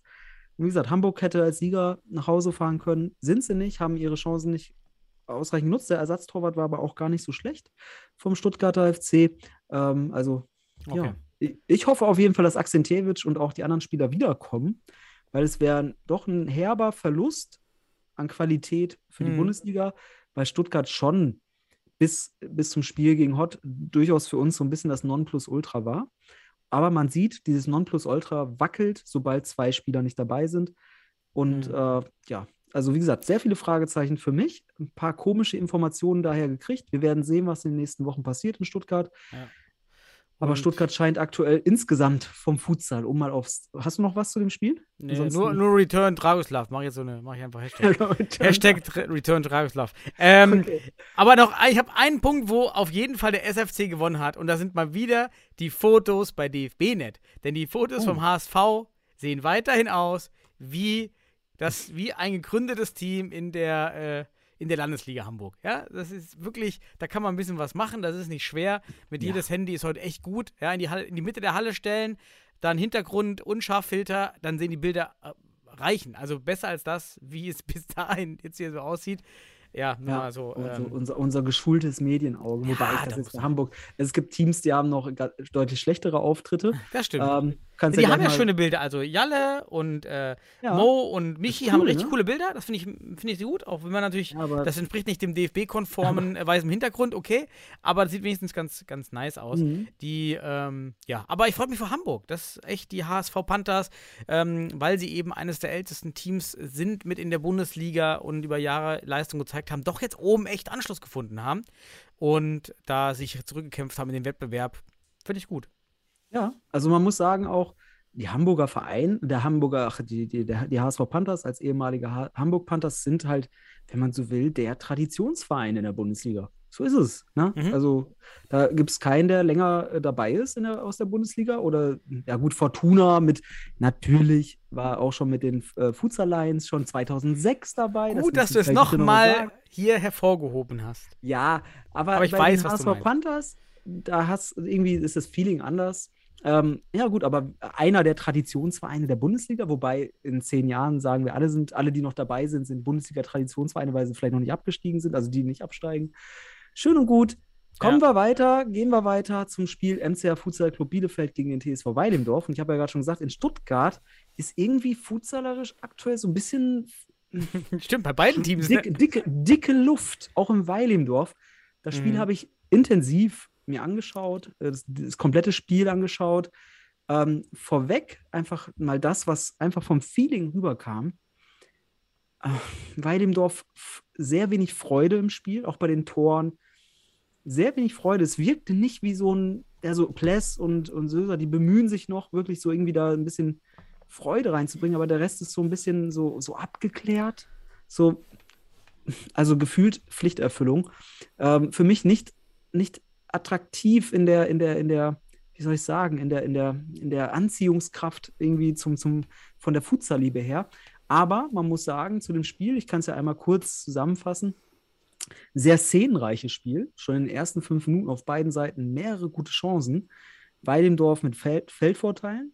Aber man muss auch sagen, Pacheco in diesem Spiel in der Spitze, Leistungsspitze, wieder einen krassen Mega-Save, den sicherlich acht von zehn Torhütern der Bundesliga nicht halten. Zwei Das sogar. ich- Ich, fand zwei ziemlich zwei. stark. Auch Ja. das eine mit dem Bein, wo er da mit dem Bein rauskommt, Ja. auch ganz stark. Also habe ich jetzt die Highlights gesehen in, in, in, in dem Fall. Mhm. Äh, ohne zu weiter analysieren, aber ich fand Pacheco auch wieder stark an, Ja. in, in den Highlights 10 und im Gegensatz dazu Philipp Less wieder mit einem sehr, sehr kritisch, mit einer sehr kritischen Aktion. Ähm, beim Herauslaufen auch Mhm. etwas unbegründet und dann auch die gelb-rote Karte. Ja, können wir gleich drüber ja diskutieren, fast weil das war auch ne? Ja. ja, also man muss aber sagen, beide Seiten gute Chancen. Äh, Weidendorf leichte Vorteile in den ersten Minuten vom Spielanteil. Ähm, ja, und dann nach zehn Minuten steht es 2 zu 0 für Weidendorf, weil einfach deutlich effizienter in der Chancenauswertung, während der MCH zwei, drei große Dinger liegen lässt, einmal alleine aufs Tor zuläuft, äh, Furkan Aas das Ding nicht reinmacht. Also wirklich blank Da war von der Bless stark. Da war Bless stark, Ja. auch bei dem 10 Meter war Bless Genau. sehr stark. Ja, da hat Pless auch ein gutes Spiel gemacht. Also, ne, Ja. ich war Pach Pacheco macht mega Saves. Pless macht das, äh, macht halt Saves, die gut sind. Also die Sa aber der hatte nicht die Chance, einen mega Save zu machen, außer der hält die, die reingegangen sind. Das ist jetzt auch wie Ähm, bei FIFA, so ein, so ein Add-on. Ja. FIFA Street. wobei, wobei, äh, wobei äh, Pless hat ja gar kein Tor kassiert. Ne? Wir kommen ja gleich noch auf die ro- gelb-rote ah, Karte. richtig. Ne? Pless hat zu Null gespielt, wenn man so will. Ähm, ja, aber so steht es nach 10 Minuten 2-0. Ähm, ja, man kann sagen, 1-0 wäre in Ordnung gewesen, aber dann muss man sagen, die zweite Hälfte der ersten Halbzeit, da war der MCH am Drücker, mehr vom Spiel. Äh, Weidemdorf hat halt auch nicht mehr, mehr gemacht, als sie mussten. Und in der zweiten Halbzeit kam der MCH sehr gut raus. Dann kriegt Pless in der 25 Minute eine gelb-rote Karte. Ich weiß nicht, ob du die Szene im Kopf hast. Er grätscht an der Höhe Mittellinie fast oder so, grätscht da rein, Mhm. berührt den Gegner nicht, ja. Äh, Hakan Erdem geht über, springt über ihn rüber, wird dadurch aber natürlich in seinem Ablauf, sein Rhythmus, das Tor ist ja leer, gestört, sodass der Ball ins Ausgeht und er den nicht weiter verarbeiten kann. Also von daher im, im Interview im Nachgang äh, Missverständnis auf Seiten der Weidemdorfer, das wäre niemals eine gelbe Karte gewesen. Wie siehst du die Szene? Wenn, so, wenn der Torwart so rausgeht und den, ja, das ist natürlich auch fahrlässig aus meiner Sicht, aber erzähl du mal, wie siehst du die Szene? Ja, ich, ich habe das ja eben schon angedeutet. Es war unnötig, vermeidbar und äh, hat ja vor allen Dingen der Impact war halt riesig dann auf einmal. Mhm. Und das hätte das, das Spiel kippen können. Ja. Ja, da, da es sah nicht gut aus, aber in anderen Szenen halt hätte er dem Team halt auch stark den Rückhalt gegeben. Ne? Mhm. Ja, Ähm, ist halt. unglücklich, unglücklich, ja. Ich finde, äh, viele, also viele, die ich kenne und auch mir zu der Szene mal ein bisschen rückgemeldet habe, weil ich höre ich hör mir auch mal gerne an, wie andere die Szene gesehen haben, meinten, das wäre keine gelbe Karte. Ich wäre auch, hätte überhaupt kein Problem damit gehabt, wenn der, Geg äh, wenn der Schiri da keine gelbe Karte für gegeben hätte. Aber ich kann voll verstehen, dass er die gelbe Karte gibt, weil hier halt in Kauf genommen wird, dass der Gegenspieler, wenn er getroffen wird, weg, also weg, umgesetzt wird, ganz einfach. Also es ist schon eine Behinderung und dadurch verbundene auch eine Torchanceveränderung, weil wenn der Torwart kurz vor der Mittellinie rumgrätscht, ist das Tor halt leer, ähm, beziehungsweise ohne Torwart drin. Und deswegen kann ich die gelbe Karte verstehen und finde es auch, empfinde es nicht als Fehlentscheidung, während ich aber auch keine gelbe Karte irgendwie auch nicht als Fehlentscheidung empfunden hätte. Aber Pless hat da in der Hinsicht Pech, dass der Schiedsrichter sich hier korrekterweise aus seiner Sicht für die gelbe Karte entscheidet und deswegen gelb-rot. Und jetzt kommt's aber, das Interessante ist ja, dass äh, Weilimdorf gegen die vier, äh, gegen die, also in Unterzahl, nochmal anders verteidigt hat gegen den MCH, wie noch eine Woche zuvor Mainz. Mainz hat in Unterzahl zwei Tore kassiert gegen den MCH und für alle aufmerksamen Augen da draußen oder Interessierte an Taktik und Formationsspiel bei diesem, beim Unterzahlspiel, Weilendorf verteidigt das Ganze primär in einem 1-2-System, also zwei Spieler vorne und einer hinten, während Mainz das genau andersrum verteidigt hat, 2-1. Und das hat Mhm. einen Vorteil. Sennestadt hatte, also äh, MCA hatte eine gute Einschussmöglichkeit, die sie nicht genutzt haben. Aber primär konnte Weidemdorf durch diese zwei Spieler vorne in der Rotation auch und auch viel besser in, gegen den 2-2 spielenden Gegner die Pässe in die Tiefe verteidigen und gleichzeitig schneller Druck auf die Spieler ausüben. ganz interessant, das mal zu unterscheiden. Mhm. Weilendorf hat es überlebt und dann machen die das 3 zu 0. Und hier muss ich jetzt mal einen Punkt sagen. Josip Bosinovic hat hier für mich wirklich ein brutal gutes Spiel in der Offensive als Pivot gemacht. Wirklich geile Pivot-Szenen. Guckt euch das an in den Highlights. Auch das Tor zum 3 zu 0. Richtig guter Pivot, offensiv. In der Defensive finde ich ihn immer noch, und das muss ich ganz klar sagen, ist der eine Zumutung. Der unterstützt seine Mitspieler nicht in der Defensive. Kaum mal ein richtiger Sprint, kaum mal Passlinien schließen. Es wirkt faul, es wirkt, ich weiß es nicht, wie man sagen soll, aber für mich als Trainer wäre das wirklich nicht akzeptabel. Offensiv brutaler Pivot. Und hier, man muss sagen, gegen Mannschaften, die nicht in den Top 3 spielen, ist, also die Top 3 können ihn verteidigen so gut, äh, aber alle anderen Mannschaften haben gegen ihn offensiv auf jeden Fall oder in der Defensive gegen ihn sehr starke Probleme, weil er halt einfach ein super Pivot ist. Und macht hier das 3 zu 0 und hat damit irgendwie den Spielverlauf auch sehr stark auf. Ne, Effizienz war hier, glaube ich, das Thema. Weidendorf macht die Tore, MCH machte in der zweiten Halbzeit mehr, hat auch gute Sch- Einschussmöglichkeiten gehabt. Ja, Bosinovic war hier der Keypoint in der Offensive. Ja, aber dann äh, kommt der MCH nochmal ran, macht durch I to Getchim ähm, nach einem Einkick, Vorlage von Matic, äh, das 1 zu 3. Aus meiner Sicht muss man sagen, haltbar. Der Torwart, okay, er sieht ihn schwer, aber mit einer sauberen Technik darf der Ball da unten nicht durch die Beine gehen. Ähm, aber auch wieder nachlässig verteidigt. Weil man weiß, dass Getchim halt einfach einen brutalen Schuss hat aus der zweiten Reihe. Ähm, so dass ich den Torwart hier nicht hundertprozentige Schuld geben will, sondern Teilschuld, weil seine Mitspieler da auch nicht gut äh, den Schuss verteidigen. Ja, und dann zwei Minuten später kommt der MCH in der 32. Minute war es, glaube ich, zum 2 zu 3. Geile Aktion durch Suat Ak, war sowieso auf die 40 Minuten gesehen für mich offensiv ein Spieler, den Weilendorf sehr schwer unter Kontrolle bekam. Auch sehr starke Aktion, macht hier das 2 zu 3. Ja, und dann hat der MCH am Ende noch mit dem Flying gespielt Mhm. was aber nicht mehr zum Torerfolg führte. Und so fin- finde ich, also Weilendorf hat gesagt, ja, war verdient. Aus meiner Sicht muss ich sagen, verdient wäre hier, glaube ich, ein Unentschieden. Spielanteile, Torchancen, gesamtes Spiel betrachtet, Fehler von Weilendorf, auch so eine gelb-rote Karte, muss man einfach sagen. Die kann zu, zu, ist ein Nachteil, der dann dazu führen kann, dass man das Spiel halt schlechter gestaltet. Und so war es dann auch teilweise.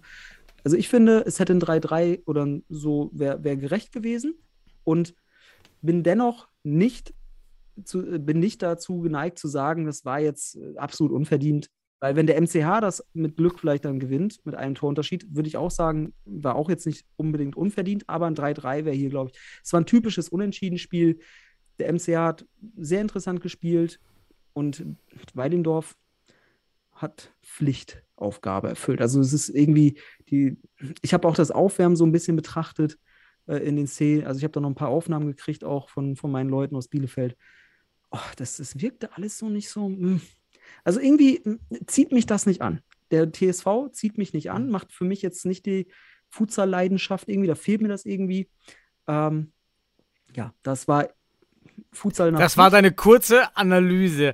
Reg dich Ja. bitte nie wieder auf. Ich will keine Ich weiß ja gleich kommt noch. Düsseldorf, Ja, da ja, muss ich genau. nicht ausholen. Ne? Also, Ja, aber ich kann bin ich jetzt, ja, komme ja nicht mehr ich- zu Wort. also ich fand für mich ähm, die Bosinovic-Sache auch. Er hat mir richtig gut gefallen als Pivo, aber eben, man weiß um seine Schwächen, gerade mental, äh, als Teamplayer. Aber da als Pivo ist er ein Vorbild für andere Spieler, die gerne wissen möchten oder auch, wie spiele ich da ein Pivo-Spiel. Ja, da kann man sich Bosinovic sehr gut anschauen, wie er sich da, wie er das spielt und dann auch dadurch die Tore macht. Das ist, das ist dann schon gut. Und für Weit Imdorf, also gerade auch für Memosch Söser, wünsche ich mir natürlich auch für Bless, unsere Nationalspieler, mehr Zipai, ähm, Durim, dass, dass diese Spieler auch in die Nationalmannschaft zurückkehren, moti me- also motivierter zurückkehren und da zu der alten Form finden, dass es im Weil Imdorf auch moralisch jetzt langsam im Team ein bisschen fruchtet und äh, dass das Team hoffentlich zusammenfindet. Das wäre natürlich schon wünschenswert, dass es da vorwärts geht. Ich muss übrigens ähm, die Kritik an den HSV Panthers eben mit den Bildern etwas schmälern, denn noch schlimmer ist tatsächlich Weil im Dorf. Ja, also erstmal gibt es da die Hälfte der? Bilder nicht. Also Das verstehe ich gar nicht. Kein Bild. Also wirklich, kein Bild im DFB-Net. Das ist ja in jeder unteren Liga, wir in der dritten Mannschaft haben für jeden Spieler ein Bild. Weil wir Ja. da auch die Pässe, wir wollen ja die Pässe gar nicht mitnehmen. Wie läuft das denn? Da müssen jetzt die Spieler, mussten die Spieler dann ähm, ihre Ausweise vorlegen beim Spiel? Also wie läuft das denn? Oder haben sie tatsächlich noch diese Papierausweise? Kommt da der Betreuer mit dem, mit dem Mäppchen oder was? Ja, da hast du noch ein Mäppchen wahrscheinlich. Was ist das denn? Du Oder? Ja, Die sind Ja, nicht es freigegeben. Ah, nee, warte, das kann nicht sein, dass sie nicht freigegeben sind. Das kann auch sein. Wenn Ja. du aber, nee, warte mal. Kannst du, du kannst ja öffentlich sperren, das Foto. Also wenn du sagst, mein Bildrecht, was aber auch nicht sein kann, weil wenn der Verein einfach das Foto macht und sagt, wir stellen das da hoch, stellt er das da hoch. Ja, dann, dann, dann, muss er dem ja, das ist ein zustimmen. Spiel, also Mert Zieper hier hat kein Foto. Also Ja. mal ehrlich, das ist Nationalspieler. Philipp Less hat kein Foto. Ähm, Ja, was das- ist das? Also das da, ist komisch. sorry, das ist komisch. Ähm, Aber auch Das bei, bei ja, MCH, auch. auch. Pacheco Zwei- kein Foto. Ich kann, ich kann übrigens auch mal nur einen Tipp jedem Verein geben. Sich kein, also man sollte sich nur den Fotograf am Anfang der Saison leisten, den man auch bei jedem neuen Spieler mal schnell verpflichten kann, um ein Ja. weiteres Foto zu machen. Es bringt Ja. wirklich nichts, sich einen super tollen Fotografen zu holen, einmal in der Saison, dann fehlt schon der erste Spieler, der, an dem Tag nicht kann, der fehlt schon mal von Beginn an als Foto, sondern dann lieber sich eine, eine Wand machen, eine weiße Wand, die man immer wieder ausrollen kann ganz schnell, oder eine Position oder einen Winkel oder in der Halle. Ja. Hier Trikot, stelle ich da hin, mit dem Handy am besten noch. Ja. ja, das sieht dann schon, man kann das Einheitlich, machen. Ja, richtig. Weiß, was du meinst. Weiß, was man. Also und hier nochmal der Hinweis an alle Bundesliga-Clubs, denen noch Lücken oder auch sogar wie in Weidendorf große Lücken äh, nachzuweisen sind. Äh, Fußball.de, da gucken Leute rein und dann sieht man sowas. Ich weiß nicht. Also, das, das ist kein guter erster Eindruck in der Hinsicht, wirkt nicht professionell. Aber gut, können wir uns, wir, wir können das jeden Spieltag wiederholen, aber wir machen es ja. Ja. auch nicht. Also, Auch du, Durims Spieltag- Foto sieht aus wie auf so einem Fotoautomat aus der Kirmes. Ja, also das sieht, ganz, sieht, sieht ganz lustig aus auf dem Foto, aber das Ja. ist jetzt nicht das, was man sich da erwartet, aber Ja. sieht ganz Aber- witzig aus, ja. insgesamt, wie gesagt, Weilendorf damit jetzt natürlich mit dem Sieg äh, in die Rückrunde gestartet. Ne? Ist ja jetzt äh, erstes Spiel in der Rückrunde für Weidendorf. Vielleicht waren die auch noch ein bisschen kalt. Äh, sind wieder auf Platz 3 durch das Unentschieden der HSV Panthers. Ja, ist, aber irgendwie das Auftreten hat mich nicht überzeugt, nicht mental. Du hast gerade Mentali Mentalität angesprochen. Genau, die Mentalität ist es, die irgendwie nicht rüberkommt. Und äh, ohne dass ich das kritisiere, weil sie gewinnen solche Spiele und äh, deswegen sind sie auch auf Platz 3, aber vielleicht ist denen das nicht genug als deutscher Meister. Vielleicht sind die aktuell enttäuscht. Ne? Aber dann frage ich mich, Hm. womit haben sie sich getäuscht? Wollten sie gegen Hott und Stuttgart, meinten sie, da kommt, kommt nichts? Also dann muss ein anderer Einsatz hin, da muss da andere Arbeitsmoral rein, weil diese Arbeitsmoral fehlte mir teilweise. Aber gut, ich will das auch nicht jetzt so zugespitzt oder einzelfallbasiert auf ein, zwei Spieler. Ja, lass mal weitergehen. Sebastian, ne? du, Genau. du, du redest dich hier fest bei deinem, bei deinem Dennis Städter. Ja, ja, du, willst, La- du bist noch heiß auf, du bist noch heiß auf Düsseldorf. Jetzt mal ganz ehrlich. Ja, so viel gibt es da gar nicht so Aber- viel zu erzählen. aber ich sag außer- einen Satz, einen Satz sage ich vorher. Darf ich das Okay. sagen? ein. So, also ja. Das war's schon. Herzlichen, okay. herzlichen Glückwunsch, Fortuna Düsseldorf, Ah, okay. Ja, für nichts. ja, den erfolgreichen Auftritt gegen die Wacker Eagles, Komma, der, der natürlich eine, ein sehr wichtiger Dreier ist, ja, Komm mal. und äh, ja, die Wacker Eagles haben auch wieder ein paar Fragezeichen aufgezeigt, aber Ja. weniger vom Rahmen her oder sonst was, sondern äh, inhaltlich fußballerisch hat da ein bisschen was gefehlt. Aber du erzählst jetzt erstmal zum Auftritt von Düsseldorf. Ich steige einfach so ein bisschen ein, wenn ich denn die Chance mal kriege. Aber Ja. ich gönne dir jetzt die nächste Stunde. Okay, ich starte mal. Also, nein, ähm, was ganz nett war, wir hatten ein Vorspiel von Kindern vor dem Bundesligaspiel. Ich fand das wirklich wieder toll. Die Kinder, wie Kinder am Futsal Spaß haben. Es war ein Team von uns, was eben aus Spielern besteht, die auch noch parallel Fußball spielen, U12. Und ein Team, eben ein Fußballteam, U12, die aber schon mehrfach bei uns auch mal geschnuppert haben, auch bei Bundesliga-Zuschauern waren. Finde ich super, dass die Kids Futsal spielen. Das ist einfach toll.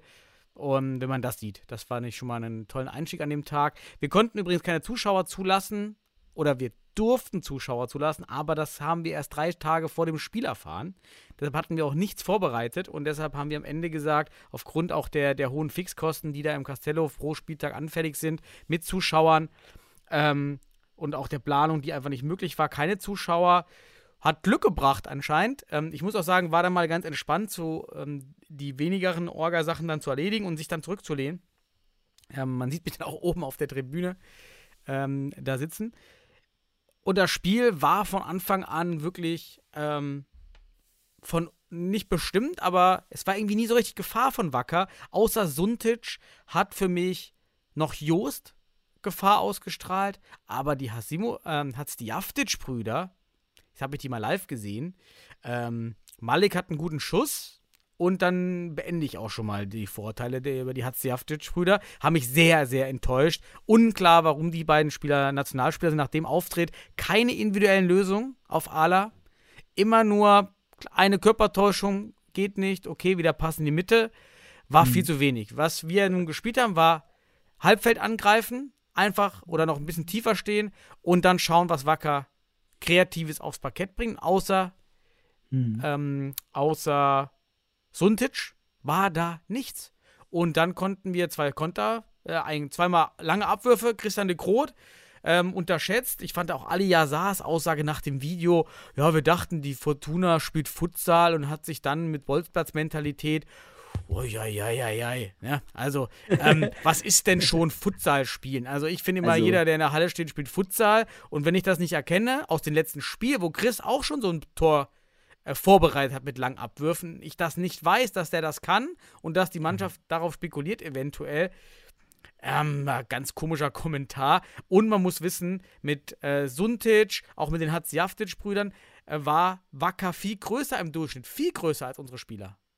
Ähm, und dennoch wurden sie dennoch, überspielt. Ja, das ist, ähm, das passt. Ja, es ja, über, übertölpelt, überrumpelt, überworfen von, von De Groot, würde ich sagen. Und äh, mhm. ja, ich kann das nachvollziehen, auch zu Hatziaftisch, dass deine Einschätzung gilt, äh, warum die in der Nationalmannschaft sind. Ich glaube, weil sie schon länger dabei sind und die Abläufe kennen, vielleicht von Marcel. Aber ja, in dem Spiel halt jetzt vielleicht mal eine ganz schlechte Leistung abgeliefert haben. Ich fand jetzt auch nicht über, also sagtest der Schuss von, von Malik war jetzt in dem Spiel für mich auch nicht erkenntlich, wobei ich nicht das ganze Spiel gesehen habe. Ne? Ich habe auch nur die Highlights gesehen. Das war jetzt für mich nicht viel. Und ja, also ganz ehrlich, wenn du beim Futsal die, die eigene Hälfte relativ frei lässt und der Torwart hat einen guten Abwurf und der Groth kann ja werfen. Ne? Der weiß, dass der, der weiß, wo der Ball hin muss und weil er auch als Feldspieler im Fußball eine gewisse Spielintelligenz mit auch auf, äh, ja. äh, auf das Feld im, im, im Futsal bringt. Und dann musst du das verteidigen können. Da musst du Futsal-Grundregeln äh, einhalten, hinter dem Mann, also zwischen Mann und Tor stehen. Kriegst du das nicht hin, spielst du eben keinen Futsal und der Gegner macht dich mit Futsal, simplen Futsalmitteln halt, dann äh, ja, bringt dich in so eine prekäre Situation und dann liegst du halt da schnell hoch zurück, weil du es nicht verteidigen kannst. Und das fand ich äh, auch relativ schwach von mhm. Wacker. Es war nämlich nicht das, also es war in der Offensive hat, hat äh, Fortuna für mich durchaus das gemacht, was man erwarten konnte, was auch die Stärken sind. Auch diese Abwürfe sind durchaus schon erkennbar gewesen in den letzten Spielen. Und äh, für mich hat äh, Fortuna die Schwächen von Wacker aufgezeigt. Mhm. Und äh, du wirst sicherlich auch noch was zu, zur, ja, zur Fortuna erzählen, was man so verändert hat. Das war ja auch ganz interessant, oder? Ja, das war eben dieses defensivere Agieren, e-, eben mal diese Abkehr von diesem äh, ständigen Hochverteidigen, was man nun die ganze Hinrunde eigentlich propagiert hatte, hin ähm, zur sicheren Defensive und dann erstmal schauen, ob der Gegner überhaupt kreativer ist. Und das kann man ruhig so weiterspielen. Und gegen Wacker muss man sagen, ähm, kann man das ruhig spielen, vielleicht sogar noch ein Stück tiefer sogar, äh, um da noch ein paar Konter zu fangen. Ähm, es war auch, obwohl viele Tore gefallen sind, war, gab es gar nicht so viele mehr Chancen. Also Chris und auch äh, Johnny Goethe auf der anderen Seite haben äh, zwei, drei gute Par sehr, sehr gute Paraden gezeigt. Johnny gefällt mir auch mal gut, Beinabwehr. Ähm, da ist er stark. Ähm, aber es gab gar nicht so viele Torchancen dann mehr, die aufs Tor kamen. Es waren viele Bälle, die, die links und rechts acht ja. Meter neben das Tor geflogen sind. Also die Präzision war, war schon eine andere Liga als SFC Stuttgart, weil eben Dorf Hott. Das hat man gemerkt, das sind einfach nochmal zwei Level drunter von der Präzision her. Aber es war ein geiler Fight, es war ein geiler Kampf. Dominik Thieler, der kleinste von uns, nennen wir auch Junior, ja, macht da eine Bude, bereitet zwei mit vor.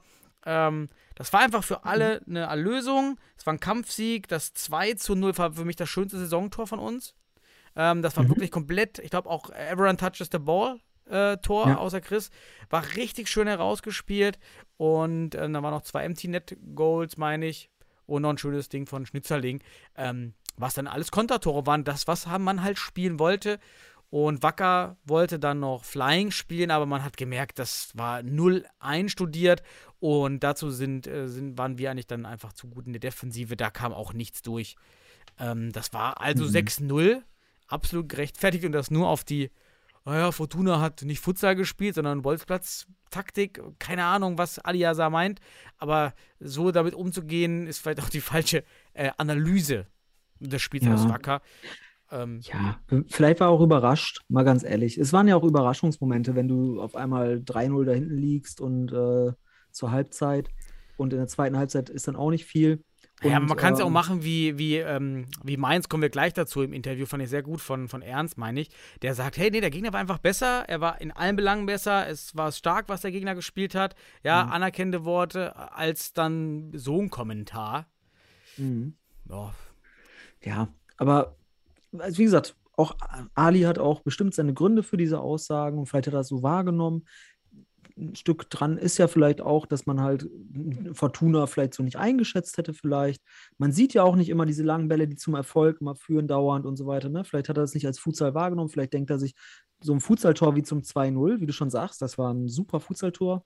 Äh, richtig schön rausgespielt, übrigens durch Mhm. Lukas Sepp, Wiederkehrer. ah, ne? ja Also- richtig. Ja. hat auch da natürlich Wind reingebracht. Ähm, ich glaube, Wacker war auch der richtige Gegner für so einen Wiederkehren für ihn. Also es ist gut, dass jetzt nicht da irgendwie äh, Hot oder sowas vorhin war, äh, Mhm. sondern das war ein guter Gegner, wo er auch wirklich einen Effekt hatte.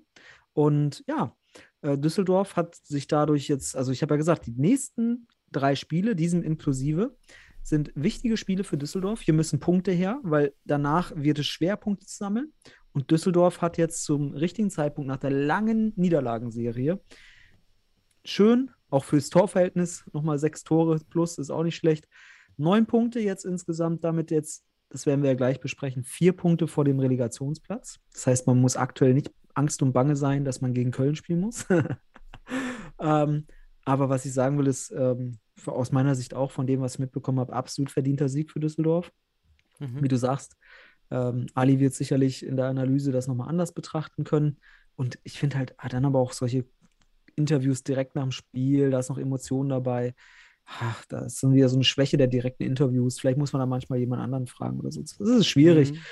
Aber Düsseldorf muss man einfach neidlos anerkennen, haben für ihre Situation eine richtig gute Partie abgeliefert, haben verdient 6-0 gewonnen in einem sehr wichtigen Spiel gegen einen direkten Konkurrenten. Und der direkte Konkurrent muss jetzt aufpassen, dass er sich verbessert, vor allem defensiv, weil hat seine Siege überraschend gegen Weidendorf geholt, ja, das war glücklich auch, Mhm. hat dann aber gegen Penzberg jetzt gewonnen, gegen eine Mannschaft, die weniger futsalmäßig verteidigt hat oder auch gespielt hat in der Offensive. Und Düsseldorf hat mit den Futsalmitteln, die man hier auch machen kann gegen Wacker, das Ding 6-0 gewonnen. Das ist schon sehr effizient, wenn du sagst, Mhm. es war nicht viel mehr. Und da muss Wacker darauf achten, dass sie in Zukunft nicht so viel, nicht so viel zulassen, nicht so einfach was zulassen, ähm, weil sonst wird es auch eng. Aber eng wird es da unten aktuell sowieso. Also Düsseldorf ist ja auch noch nicht ganz raus aus der Geschichte. Müssen ja auch noch die nächsten Spiele auch noch mal punkten aus meiner Sicht. Mhm. Ähm, aber müssten jetzt, glaube ich, sollten diesen, diesen Schub mitnehmen und die Lehren aus dem Spiel ziehen, vor allem auch im Defensivverhalten natürlich. Jetzt eine ganz andere taktische Ausgangslage gewählt, was ich sowieso sinniger halten, äh, gehalten habe, auch in der Vergangenheit schon, ähm, für Düsseldorf. Und jetzt neun Punkte. Herzlichen Glückwunsch. Yes. Macht weiter so, dann bleibt ihr in der Liga. Und wir haben volle Bilder im DFB-Net. Bei uns hat jeder Spieler ein Foto. Ja, vielleicht nochmal äh, auch hervorheben. Im Gegensatz zu Wacker, die auch deutlich aussehen wie Kreisliga A im Fußball äh, oder schlimmer. Also da fehlen auch schon wieder Bilder. Und also, Ja. Ilas Afsin, Ilias, hat einfach ein, Sp- ein Foto aus dem Spiel raus. Einfach so Abfoto, also einfach so ein Spielerfoto aus dem, aus dem Spiel heraus. Also auch Ja. mal, Und dass es überhaupt gültig ist. Ja, ist und- Und aber wenn du draufklickst, wenn man den Spieler groß macht, dann hat er ein HSV-Trikot an. Auch nicht schlecht. Ah, stimmt. Kann, ah ja, stimmt, da kommt ein anderes Foto. steht da vor der Raute. Jo, Ja. das stimmt. Ach, das ist aber nicht schlecht. ja, das ist auch so ein Fußball.de-Ding. Wenn du da draufklickst, auf einmal hast du so ein aus dem Fußballverein ein Foto. Elias Afsin spielt HSV, achte Mannschaft. Achte Mannschaft. Auch Achte. Mannschaft, ja. Ja, es war so viele Mannschaften beim HSV. Nicht schlecht. Und die achte Mannschaft sind nicht die HSV Panthers, kann ich dir sagen. Die stehen ganz woanders in der Tabelle. Richtig. Gut, das war jetzt hier so ein. Egal. Ähm, lass- hast du noch was zum Spiel? Nee, lass zum nächsten Spiel gehen. Wir haben wir fast die Stunde schon voll. Mhm. Lass mal zu Penzberg gegen Mainz kommen. Ja, da hätte ich mit diesem Ergebnis nicht ganz gerechnet, aber wie du schon sagst, auch im Nachgang, Timo Ernst, Kapitän, hat sich da ganz klar zu geäußert. Gebrauchter Tag, der Gegner war gut und ich war auch, wenn ich die Highlights mir anschaue, alter Falter. Penzberg hat geile Szenen gehabt und auch das wirkte mehr und mehr nach Futsal. Auch wie man äh, Varianten ausgespielt hat, wenn es denn Varianten waren. Also, wenn sie sich nochmal wiederholen, würde ich sagen, es war eine Variante. Ähm, aber das war richtig gut. Penzberg war richtig gut, war voll on fire und hat Mainz überrollt. Ganz einfach. Am Ende 7 zu 2, absolut verdient. Und es war ein ganz, ganz wichtiges Spiel für Penzberg, weil es war halt ein Abstiegs- oder ein Relegationsduell, wenn man so will.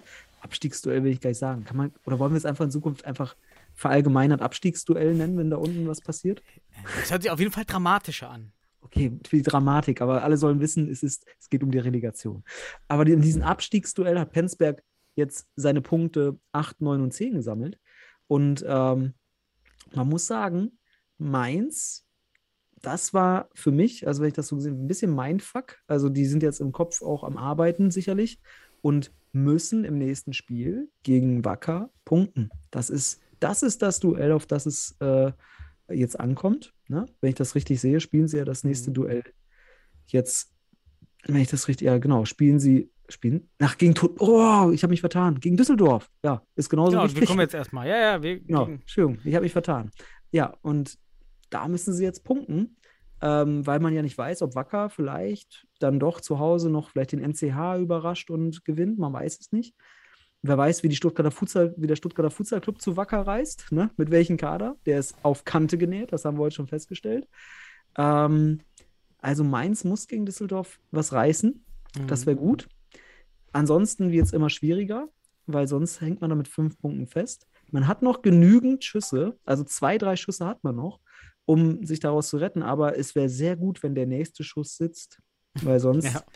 sonst äh, kommt man da wirklich in, in eine ganz schlechte Situation. Vielleicht zum Spiel nochmal. Äh, Assisi war noch nicht mal im Kader, wahrscheinlich ähm, auch Fußball oder verletzt oder jedenfalls nicht dabei oder Corona, weiß ich nicht. Äh, das muss man auch mal sehen. Also der beste Spieler war gar nicht dabei bei Penzberg. Äh, und ich war auch überrascht von der Kraft und der Schnelligkeit von Penzberg. Sie sind halt sehr körperlich. Carlos und auch Bärwein sehr, sehr, sehr, sehr körperlich. Abisikilis hat auch ein paar gute Szenen gehabt. Und in den Highlight-Szenen hat mir am besten gefallen, ist, meine ich, auch schon länger dabei. Äh, ist mir aber nie aufgefallen, ist Alan Patak. Mhm. Äh, hat echt ein paar, ein, zwei Mal super Futsal-Moves auch gezeigt mit ähm, Fintas. Äh, hat dann auch ein schönes Tor gemacht. Und daher ist mir jetzt gar nicht so vorher aufgefallen. Ähm, Mhm. Und der, der Portugiese war diesmal nicht dabei. Also, Ja, die haben auch eine hohe Fluktuation im Kader. Ja, ja. Man merkt das auch. Ein paar neue Spieler dabei jetzt auch Mhm. gewesen. Aber da war Spirit, da ist richtig Tempo drin gewesen. Die reißen richtig den Boden auf. Das, also es macht richtig Spaß, dazu zu schauen in den Mhm. Highlights. Ähm, ich fand jetzt, wie gesagt, auch ein paar richtig gute Szenen. Man merkt, die versuchen auch Dinge umzusetzen, die sie sich vornehmen. Ähm, also, oder es gelingt jetzt auch. Das freut mich. Ähm, und Penzberg holt sein, sein, ist jetzt, hat sich da unten jetzt ein bisschen raus befreit. Aus meiner Sicht sollte man schon zwölf, mindestens 12 bis 15 Punkte holen, um da ein bisschen Ruhe zu haben, weil Mainz mit fünf Punkten sicherlich noch ein bisschen was draufstocken kann, wenn es mal einen Lauf geben sollte. Aber Penzberg hat jetzt mit zehn Punkten eine gewisse Ruhe vor dem Relegationsplatz und äh, hat in diesem Spiel echt abgeliefert. Das war echt schön zu sehen. Hm. War und, geil. äh, ja. Und auch noch 200 Zuschauer. Die haben ja, also Penzberg liefert ja, haben wir schon mehrfach gesagt, auch im Mhm. Umfeld ab, finde ich. Ja, die Halle ist immer ganz gut hergerichtet, dann sind da auch einige Zuschauer immer da, jetzt trotz Corona, 200 Zuschauer, da Stimmung, äh, da, entfacht, da, da wird was entfacht im Penzberg. Das ist doch auch schön zu sehen, wie so aus einem ähm, Dorf oder einem, einer Kleinstadt, die irgendwie so in das Futsal, in diese Futsalwelt hineingestolpert ist, so Hm. halb, äh, halb ungewollt eigentlich, also reingestolpert, also up, sind wir irgendwie Bundesliga, was machen wir jetzt eigentlich? Und dann reißen sie da so gute Spiele, sportlich, aber organisatorisch ab. Das ist schon, ist schon gut. Hat, da hat auch jedenfalls jeder Spieler wenigstens ein Foto im DFB-Net. Das ist auch schon Ja. mal gut. Und bei, bei Mainz übrigens auch top. Alle Top-Fotos komplett Mhm. durch. Äh, muss man mal auch nochmal lobend einfach organisatorisch sagen. Ma- Mainz ist organisatorisch gut, muss man sagen, aber Ja, ich glaube, die würden. Es gibt Mannschaften, die sind weniger gut organisiert und stehen halt weiter oben. Und das ist Ja. halt so das Problem, ne? Also da, ich glaube, Mainz wird sich über ein paar schlechtere Fotos äh, mehr freuen, wenn sie ein paar mehr Punkte hätten. Lieber ein paar Punkte für ein paar weniger Fotos. Ja. Ja. trotzdem kann man da, ich finde, man kann trotzdem aus dieser Organisation, dieser Seite etwas über die Teams und die Stimmigkeit und auch den, der Kraft, die Kraft, die dahinter steckt, erkennen. Was Mhm. steckt denn dahinter? Ist es ein langfristiges Projekt? Ist es ein kurzfristiges Projekt? Das sieht man schon, ähm, Ja. wie das da wahrgenommen wird und auch ernst genommen wird. Das ähm, ist doch ganz schön. Klar, mir tut's leid um Mainz. Eigentlich sollte niemand absteigen, denn unter den letzten vier ist doch sehr Homogenität angesagt. Du bist ja schon. Wir haben noch ein paar Spieltage, ne? Ja, Und Mainz hat ähm, noch ein paar Schüsse, haben wir gesagt. Ich, ich traue es den Mainzern zu, noch eine Wende zu schaffen. Auf jeden Fall. Aber nicht gegen uns. Sagen, ja, das, das, Muss ich jetzt bin, ich, ich bin da äh, relativ, äh, bin ich neutral? Ich weiß es gar nicht. Ja, das musst offenbare ich jetzt nicht. Nein, ähm, man muss sagen, die, die Mainzer haben auch, wie viele andere Teams, auch Düsseldorf natürlich, ähm, mit dem Kader zu kämpfen gehabt, mit den äh, Ausfällen lange Zeit. Und sollte sich da wieder jetzt was berappeln und sollten die Jungs äh, wirklich auch wissen, also jetzt, ich habe ich hab schon im, direkt nach dem Spieltag gesagt, ich finde es geil, die Bundesliga geht jetzt in eine neue Phase. In eine Phase, wo wir ganz klar auch von diesem Abstiegskampf sprechen können, weil jetzt haben wir Mainz mit dem Rücken zur Wand und das wird nochmal ganz andere Kräfte freisetzen, als es vielleicht bei Düsseldorf aktuell ist, die jetzt sich vielleicht mit dem Sieg so wieder ein bisschen Wind geschaffen haben ähm, oder Rückenwind. Aber auch hier trügerisch, weil das nächste Spiel gegen Mainz kann schon wieder für Düsseldorf auch ein Schuss gegen Bug werden und Mainz steht mit dem Rücken zur Wand und wird sicherlich in dem Spiel nicht einen Zentimeter hergeben. Und deswegen ist das jetzt eine neue Phase auch, eine neue Qualität in der Bundesliga, jetzt das Geschehen zu beobachten, weil wir jetzt hier tatsächlich vom sogenannten Abstiegskampf sprechen können. Es etablieren sich jetzt unten die Vereine, die jetzt gegeneinander fighten. Und da sehe ich aktuell tatsächlich noch Düsseldorf, Wacker und Mainz, die sich da jetzt in den nächsten Begegnungen sogar entsprechend Auseinandersetzungen geben werden. Also Mainz wird jetzt noch gegen Düsseldorf und Wacker spielen oder Wacker und ja doch erst Düsseldorf und dann kommt auch noch Wacker. Also Ja, es ist Penzberg, ne? Die haben noch, Penzberg hat sehr viele Auswärtsspiele. Das darf man Ja, nicht vergessen. Ist ja ist für mich auch dabei. Und dann so ab MCH würde ich sagen, ist dann so das Mittelfeld. HSV Panthers viel zu weit weg. Die sind aus dem Abstiegskampf vollkommen raus. Ähm, ganz witzig fand ich, dass, glaube ich, Brunner meinte, ja, wir brauchen unbedingt irgendwie 14 Punkte, um die Klasse zu halten oder sowas. also ich, Äh, das wäre ganz schön viel. Wenn Mainz, wenn Mainz das nächste Spiel gegen Düsseldorf nicht, drei, nicht einen Dreier holt, dann werden die zwölf, werden zwölf Mhm. Punkte reichen. Bin ich mir ganz sicher. Weil dann wird es eng, dann muss Mainz nämlich, weil da müssen sie punkten. Dann, und die Frage ist halt, was macht Düsseldorf und Wacker noch? Kann Düsseldorf, also wenn es so weitergeht wie bei Düsseldorf in der Hinrunde, dann wird Düsseldorf jetzt nicht mehr punkten, theoretisch. Ne? Ähm, ne, wenn, aber Mhm. mit Sepp vielleicht ein bisschen mehr Schwung drin. Auch jetzt ein paar neue Erkenntnisse taktisch, weil man jetzt endlich mal auf Halbfeld oder was auch immer verteidigt hat und nicht nur einfach vorne anläuft, äh, weil man einfach nicht kompakt steht oder nicht das einfach nicht kompakt mit Pressing auch hingekriegt hat. Ähm, also ist echt interessant. Es ist eine neue Qualität da unten drin jetzt durch diese Situation, die sich ergeben hat. Und der nächste Spieltag wird schon, also wenn, stell dir vor, Wacker gewinnt jetzt das Nachholspiel gegen den NCH, die haben ja noch ein Spiel weniger.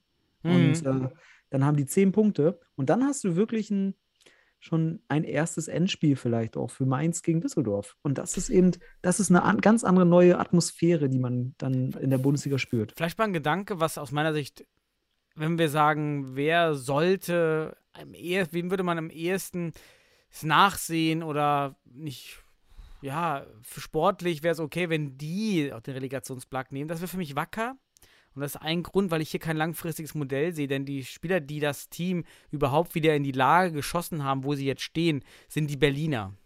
Und die Berliner werden aber 100% nächstes Jahr, bin ich mir ganz sicher, sobald ein Berliner Team aufsteigt in die Bundesliga, für dieses Team spielen. Ja. Die werden also nicht für Wacker weiterspielen. Und damit ist dann wieder die Frage, ja, schafft es dann Wacker durch dieses, durch dieses Glücksfall Mhm. den Klassenerhalt, um dann im nächsten Jahr vielleicht runtergehen zu müssen. Ähm, das wäre das wär bitter, wenn das so kommt. Also wenn das so kommt, wäre es Hm. bitter, dann lieber jetzt runter, die Spieler, Spieler gehen, Wacker kommt wahrscheinlich auch so wieder hoch, als, ähm, als andersrum. Weil für Mainz zum Beispiel finde ich den Abstieg am allerschlimmsten, weil dort nichts kommt. Diese Südwest- äh, Liga ist natürlich viel zu klein, als dass man sich da wieder versch- Über die verbessern kann. Relegation auch aufsteigen Ja, ist also halt auch das sau schwer. Ja, richtig, stimmt. Da muss man auch nochmal gehen. Das kommt ja dazu. Also, Ja. ja, wer. Also aus der Perspektive, ja, klar. Und das ist halt das Problem der Wettbewerbsverzerrung, die sich jetzt durch den Wegfall von Berlin ergeben hat. Mhm. Das, was du gerade beschreibst, könnten Auswirkungen bis in die nächste Saison hinein sein, die zu einer Wettbewerbsverzerrung führen. Aber so ist es jetzt. Und wie gesagt, ich, ich traue Mainz zu, dass die da jetzt die Kehrtwende hinkriegen, haben jetzt ein Heimspiel gegen Düsseldorf. Düsseldorf wird da sehr konzentriert spielen müssen, damit sie da nicht wie im Hinspiel eine Niederlage kassieren. Also die wissen, sind auch gewarnt. Aber es ist eine ganz neue Psychologie in der ganzen Geschichte drin und deswegen finde ich das so spannend. Ich finde es in einer gewissen Art und Weise für den neutralen Zuschauer richtig geil, dass wir jetzt diese Situation haben. Das erste Mal Abstiegskampf in der Bundesliga. Man sieht es nach Punkten. Hier wird es heiß, hier wird es emotional, hier wird um jeden Zentimeter der Boden aufgerissen jetzt. Und deswegen äh, das Spiel Mainz gegen Düsseldorf. Ich habe sogar gehört, das wird übertragen. Kann das sein? Hast du da nicht auch was von gehört? Ähm, ich hatte ich meins nicht beworben zunächst um eine Übertragung. Mhm. Irgendwie habe Keine ich Ahnung. was gehört. Wäre schön, ja, mehr Ich Livestreams. fände es geil, das Spiel zu sehen, weil das ist, boah, das ist doch Abstiegskampf geil. Also richtig geiler Abstiegskampf. Das würde ich gerne sehen. Und ähm, das wäre mir auch lieber als jetzt gerade, als, als dieses Spiel Hot gegen Stuttgart damals, vor, vor letzte Woche. das war echt äh, grausam. Aber das Spiel würde ich gerne sehen, weil das ist, hat eine, das hat eine pur, eine pure, eine Purheit, eine Echtheit, wie wir uns sagen. Mhm. Authentizität, das ist wirklich purer Futsal am Ende des Tages, weil da Leidenschaft auf den Platz kommt, die ja den ganzen Platz beackern. Ob es jetzt schöne Szenen gibt oder nicht, es wird auf jeden Fall ja lachende und auch traurigere Gesichter geben, aber das macht den Sport halt auch aus am Ende. Deswegen, das, darauf freue ich mich. Darauf freue ich mich. Wird eine interessante Phase, Daniel. So.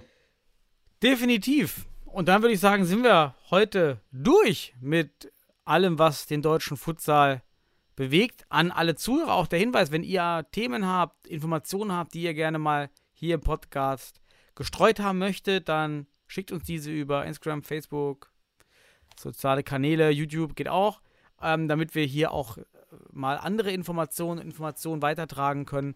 Das, das hilft uns dann immer auch wirklich aus der kleinsten Futsal-Ecke Deutschlands hier die Information mit reinzutragen. Ja, Sebastian, dann wünsche ich mal den Zuschauern einen wunderschönen Mittag oder Abend, je nachdem, wann die Folge gehört und konsumiert wird. Und lasse dir das letzte Wort. Liebe Konsumenten. nein, oh Gott, nein, das habe ich nicht gesagt. Ähm, ja, ich wünsche allen da draußen ein schönes Wochenende. Ja, schaut euch die Nationalmannschaft an, schaut Richtung EM, die läuft. Wir fiebern schon, äh, ja, der, der, den nächsten Spieltag entgegen, wie man merkt. Aber bevor das passiert, haben wir noch ein paar Wochen oder ein paar Szenarien. Also freuen wir uns aufs Wochenende auf die Nationalmannschaft. Wünsche allen alles Gute fürs Wochenende wiederhole ich mich tausendmal. Daniel dir auch. Hab mich gefreut. Adios. Bis bald. Ciao.